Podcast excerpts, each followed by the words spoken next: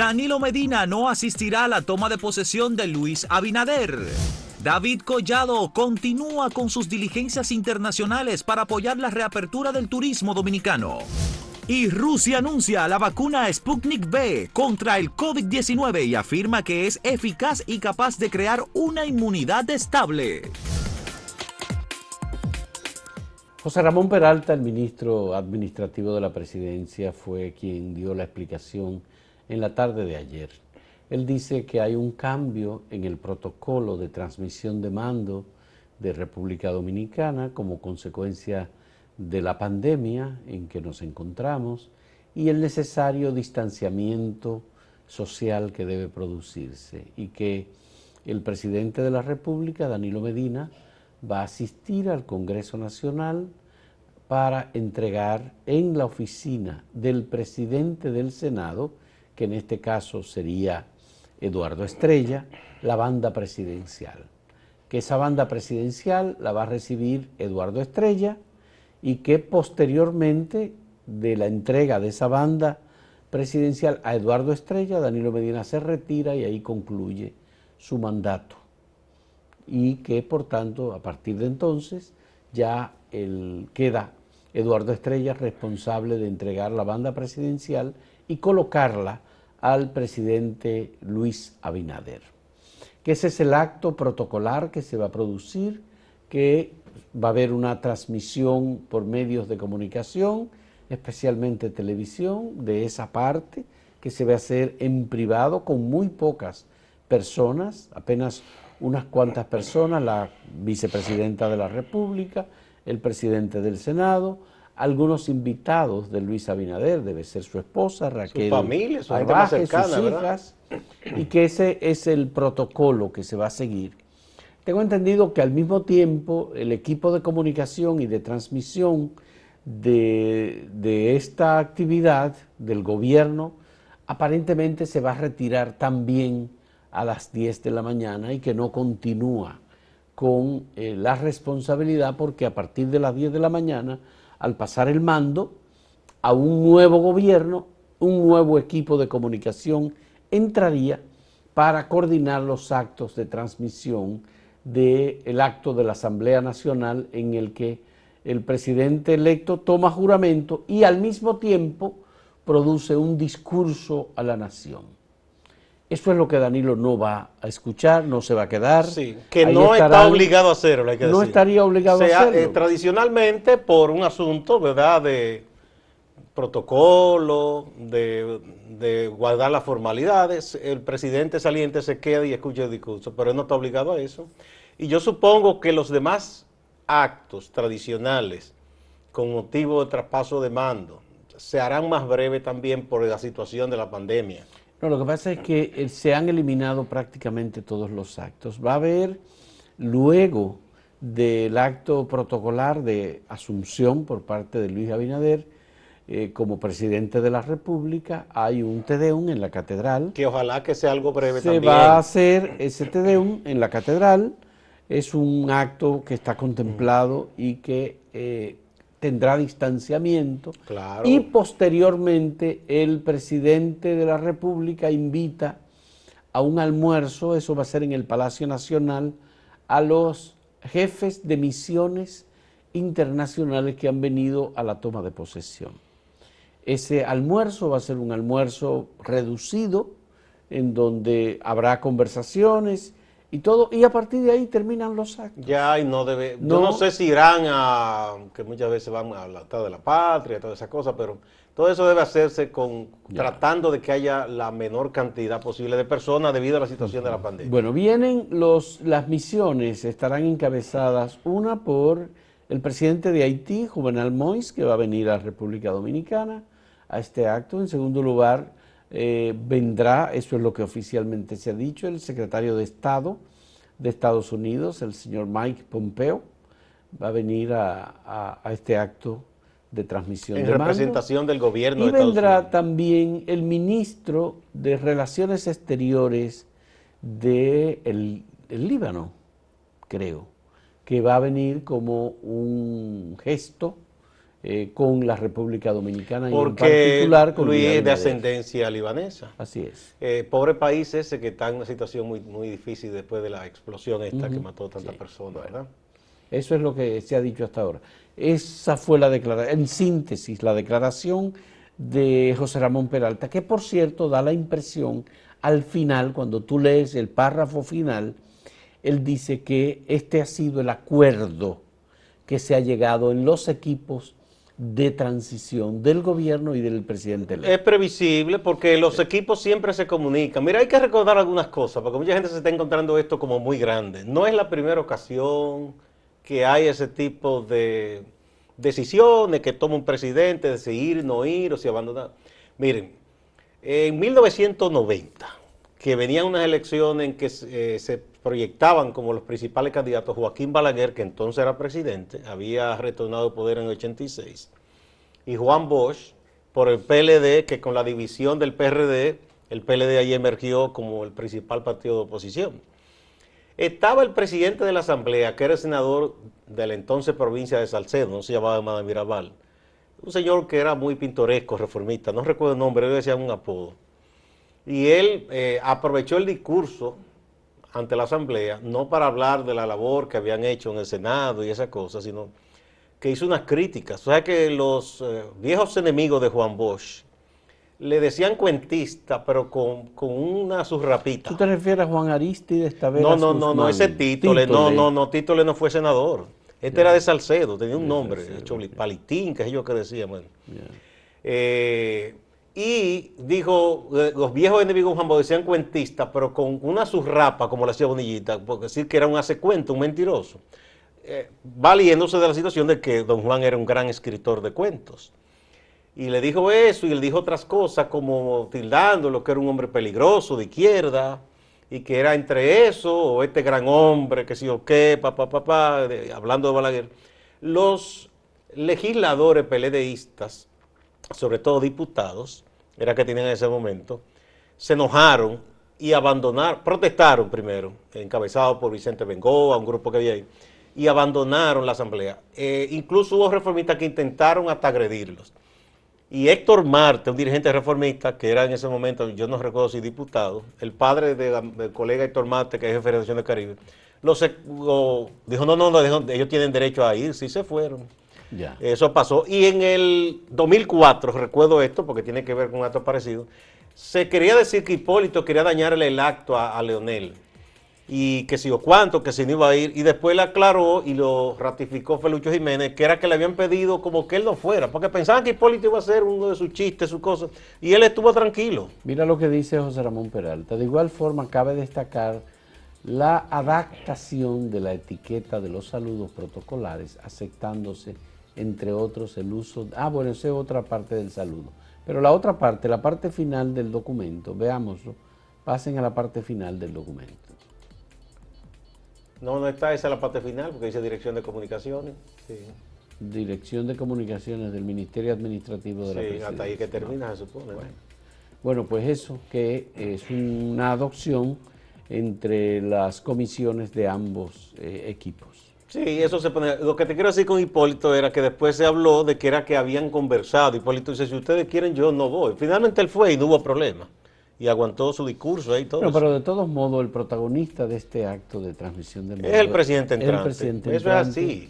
Luis Abinader y la vicepresidenta Raquel Peña. Pero principalmente el presidente entrante que va a pronunciar un discurso de toma de posesión Exacto. en donde lo que ocurre tradicionalmente recibe su banda presidencial recibe la banda presidencial y define las políticas y los planes de gobierno. De, los, de los, esboza de manera muy general. De los próximos cuatro años. Sí, hay que, sí, antes de pasar a la pregunta, hay que recordar que la banda, mucha gente cree que es la misma, ¿no? Los presidentes mandan a hacer su banda. El presidente saliente solo guarda de recuerdo. Eso, eso es único. Bueno, vamos a motivar la pregunta del día de hoy, Fausto. Sí, ¿cuál es la pregunta? ¿Cómo considera usted la decisión del presidente Danilo Medina de no asistir a la toma de posesión del presidente Luis Abinader? Hashtag Centro Pregunta en Facebook, Twitter y YouTube.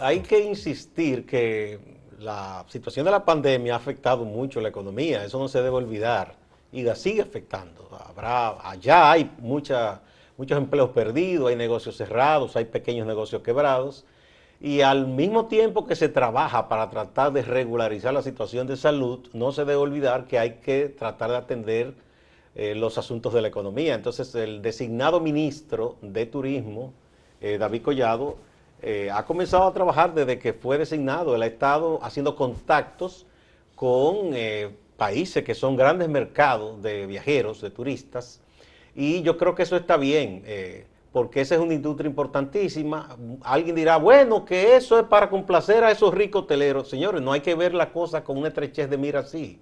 Ahí hay muchos, cientos de miles de dominicanos que se ganan la vida directamente e indirectamente hablamos de millones de personas que dependen del turismo. Entonces, no es tan simple como decir que es para complacer a los hoteleros.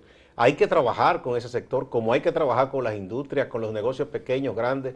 Hay que trabajar con toda la economía. Está muy bien eso, que se hagan esas diligencias. Bueno, más del 80% de la actividad turística de República Dominicana está paralizada. Eh, tuve la ocasión de entrevistar ayer a Ernesto Veloz, el presidente de la Asociación de Hoteles de la región. Y ejecutivo del, Grupo Punta Cana. Eh, sí, y Ernesto Veloz lo que dijo fue que el Estado Dominicano había perdido ingresos por aproximadamente 5 mil millones de dólares. y dio este dato de 41 mil habitaciones que hay en la región este del país, disponibles, disponibles, hay 10 mil. Y de las 10 mil disponibles solamente están ocupadas 3 mil. Es decir, la actividad turística está reducida en la más mínima expresión.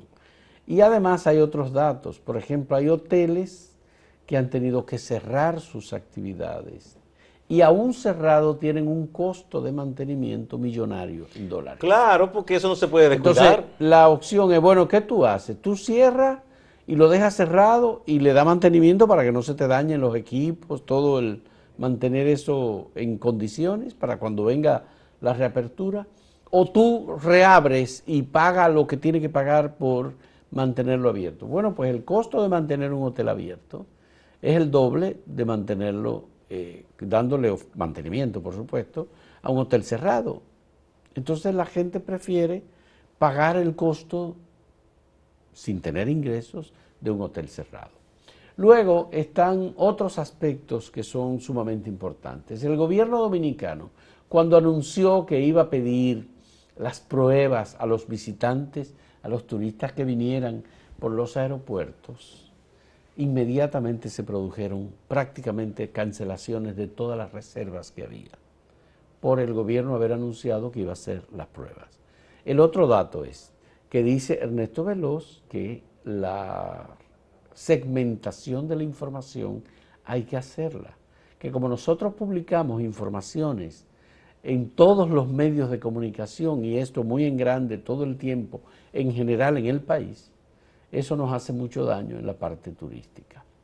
Eh, ¿Por qué? Bueno, porque... Aunque esa parte es más difícil, porque ¿cómo se segmenta eso? No, pero por ejemplo él dice, mira, los mexicanos cuando hablan del turismo y de Cancún, por ejemplo, ellos lo ponen chiquito y ellos no le dan...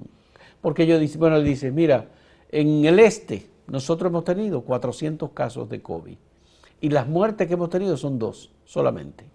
Bueno, por eso corresponde entonces, el amigo Veloz, eso ah. corresponde a ellos hacer una labor de publicidad y relaciones públicas efectiva para destacar eso. Sí, claro. Porque es como pedirle a los medios que hagan, como dice la gente, en el arroz de gallarlo. De gallarlo. Eso no es posible para un medio de comunicación. El de Estado mismo, el Estado, da información en general. Entonces, los casos principales de COVID en República Dominicana están en el Gran Santo Domingo, Distrito Nacional y la provincia de Santo Domingo y en Santiago. Se concentran en, esas eh, tres provincias, por decirle así, o en las cinco principales provincias se concentra el 90% de los casos de COVID. En otros lugares hay realmente poco impacto del COVID. Eh, bueno, lo que pasa es que habría que determinar cómo se va a segmentar esa información. Es una labor que debe comenzar primero con las autoridades de salud.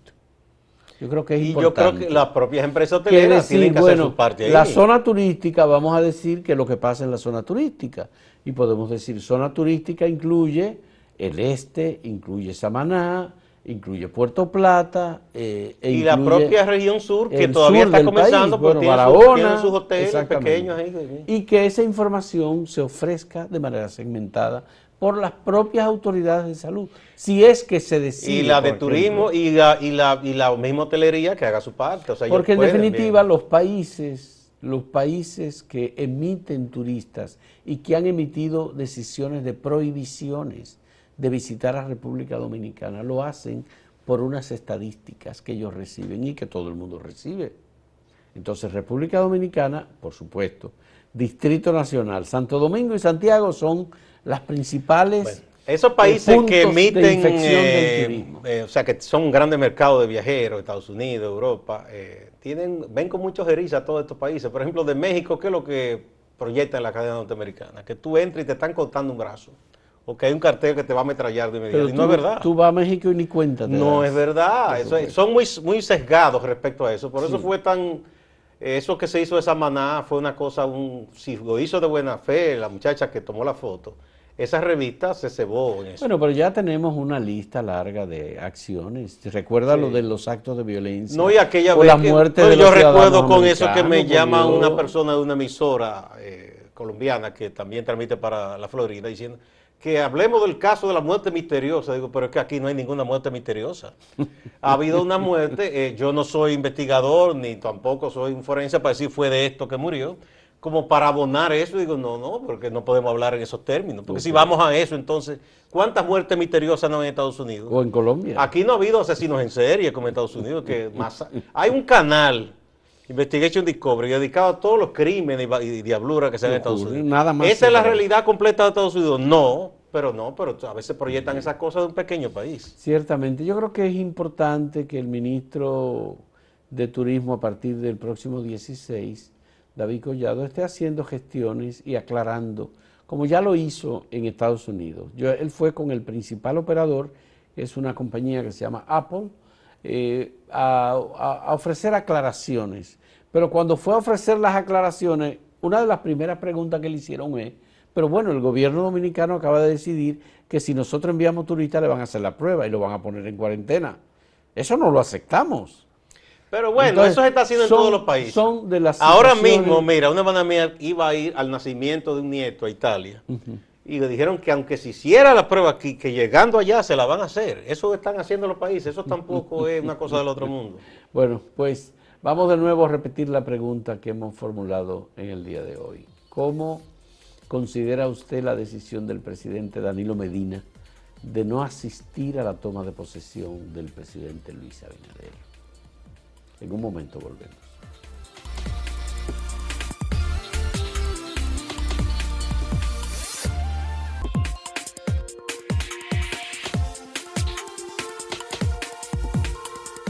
Pasemos de inmediato a ofrecer algunas de las respuestas que ustedes han ofrecido, que nos han enviado, con eh, respuestas a la pregunta que formulamos sobre la decisión del presidente saliente Danilo Medina de no- no estar en el acto central de toma de posesión de Luis Abinader. Porfirio Moscat, no entiendo a la gente. Él dijo que iba a hacer lo que nunca se ha hecho. Por lo tanto, está cumpliendo con su palabra. Aquí tenemos a Francis J. León que dice, una acción no digna de un mandatario, la cual habla mucho de su persona y no de buena forma. La siguiente, eh, Chaquetero RD. El único que sale perdiendo es Danilo Medina. La historia se empezará a escribir a partir del 16 de agosto. Bueno, muy optimista ese. José Ramón Cruz Batista dice, un error garrafal. Danilo da, las, da la cara, de lo contrario. El, Danilo da la cara, de lo contrario el pueblo tiene toda razón. Eres un corrupto y todo lo que te rodean y tendrá consecuencias judiciales todos. Bueno. De la forma en que se escribe, Willy Rosario debe estar presente con orgullo. Terminó una gran gestión de gobierno. deja un gran legado al pueblo dominicano. Claro, con algunos desaciertos, es humano. ¿Y? Ángel Gutiérrez dice, una cobardía de parte de ese permisivo de la corrupción. Porque si yo fuera Binader, dejo que el procurador lo someta a la justicia ahí mismo y también a todos sus funcionarios para investigarlos. ¿Cómo? ¿Lo somete a la justicia para investigarlo? Sí, dice. Eh, un poco complicado eso. Porque primero hay que investigarlo antes de someterlo a la justicia. se, se entusiasmó mucho ese amigo. bueno, ciertamente estas son eh, algunas de las reacciones que ha habido, que son muchas, Gustavo, hay que decir que hemos tenido eh, muchísimas más reacciones a esta decisión del presidente Danilo Medina. Mucha gente lo ve como un acto de decencia y de aceptación democrática de un resultado electoral que no favoreció lo que Danilo Medina quería que era que Gonzalo Castillo fuera el presidente y él estaba seguro Normal, porque ese era el candidato de su partido. Pero ganó el contrario del presidente Danilo Medina, Luis Abinader, y de un partido distinto, del Partido Revolucionario Moderno, que por cierto hay que decir que es un partido que en cinco años se preparó para llegar al poder y llegó en cinco años al poder. Uno de los periodos más cortos para un partido político recién formado para alcanzar el poder. Y eh, esta, eh, por supuesto, esta toma de posesión también refleja el, el, carácter, la actitud personal, los estados de ánimo, porque hay que admitirlo, estados de ánimos encontrados, que los ha habido y ha habido cierto roce que no ha sido adecuado entre Danilo Medina y Luis Abinader. Que todo eso es normal en los seres humanos y, eso en la política. Eso no es una cosa del otro mundo. Eh, bueno, Fausto, a nivel internacional, eh, Rusia anunció ya que ya tiene la vacuna, que la ha aprobado, le puso un nombre Sputnik V. Hay que recordar que el Sputnik fue la primera eh, nave espacial, porque los rusos fueron pioneros en eso, que enviaron al espacio en aquella ocasión. Primero con la perra laica y después con Yuri Gagarin, que fue el primer hombre en el espacio. Occidente duda de todo lo que hace Rusia o China. Dice que no crean en eso, que... Sin embargo, hay que decir, primero que ese cuento de que estos son los buenos y aquellos los malos, que estos dicen la, verdad y aquellos mienten, ya hace mucho que somos adultos para creer en esas, cosas. Si ellos dicen que aprobaron, lo aprobaron. Y hay que recordar que Rusia eh, tuvo un gran sistema de salud como muchos países no lo tenían. Fueron unos pioneros en la medicina preventiva y en muchas cosas cuando fueron Unión Soviética. De manera que tampoco a ellos hay que darles el beneficio de la duda mientras tanto. Sí. Lo que se cuestiona es que no ha habido transparencia en las investigaciones. Como no la ha habido en Estados Unidos llegó a la primera fase, pero hasta ahora no se conoce que haya habido una segunda fase. Y la ha hecho China y Rusia y Japón. ni Francia ni Inglaterra no tampoco. porque le piden a ellos que sean más abiertos que los que no son los otros. Vamos a pasar a nuestro compañero Máximo Laureano en lo que se resuelve lo de la vacuna, que no lo vamos a resolver aquí. Vamos a pasar a nuestro compañero Máximo Laureano, que tiene información importante para nosotros. Sí. Gracias. Juan Marte Valenzuela, presidente de la Central Nacional de Trabajadores del Transporte, que tiene su sede aquí en Santiago de los Caballeros, ha confirmado que 18 personas ligadas al transporte público, es decir, taxi y transporte urbano, entiéndase el concho, han fallecido en la región del Cibao. Nueve de estos fallecimientos pertenecen a Santiago, seis del sector taxi y cinco del concho. Veamos además unas reflexiones que hace Juan Marte en torno a la situación global del coronavirus. Nosotros esperamos que este 16, cuando asuma el rol o cuando asuman el rol las nuevas autoridades, vengan con políticas puntuales, con políticas sanitarias puntuales y con una draticidad en la aplicación de la ley, de manera tal que sean protegidos los indisciplinados, pero también eh, puedan ser protegidos las personas que entienden que la vida vale mucho y que hay que cuidarla y se quedan en sus casas. Siguiendo con el tema de los contagios del coronavirus, la merenguera acordeonista del merengue típico María Díaz se recupera. fue recluida la pasada semana a causa de esta enfermedad. Se le han hecho algunos procesos médicos, algunos tratamientos y ha ido respondiendo de manera positiva según las informaciones que nos han hecho llegar en ese sentido. También se ha ido recuperando, aunque de manera lenta, la profesora y dirigente del Partido Revolucionario Dominicano, Rosa Santos. Esa es la información que tenemos respecto a su estado de salud. El PRM, los cargos, las expectativas, quién va para qué institución, es algo que los PRMistas y los que no son PRMistas están muy pendientes en Santiago. Los nombres que suenan para cargos locales y también para algunas direcciones nacionales. Ulises Rodríguez, Robinson Díaz, ambos diputados del Partido Revolucionario Moderno, pero también suena Andrés Burgos, también suena Andrés Cueto, que es presidente municipal del Partido Revolucionario Moderno, también José Jaques, también Sara Espinal y el comunicador Federico Reynoso. Pero hay que esperar, hay que esperar por esas designaciones porque aunque algunos de ellos saben ya para dónde irían, dónde serían designados, no se atreven a decirlo públicamente porque prefieren esperar la designación oficial que haga el presidente Luis Abinader en ese sentido. Distante pero pendiente desde Santiago y la región del Cibao. Siga con la programación de Acento TV.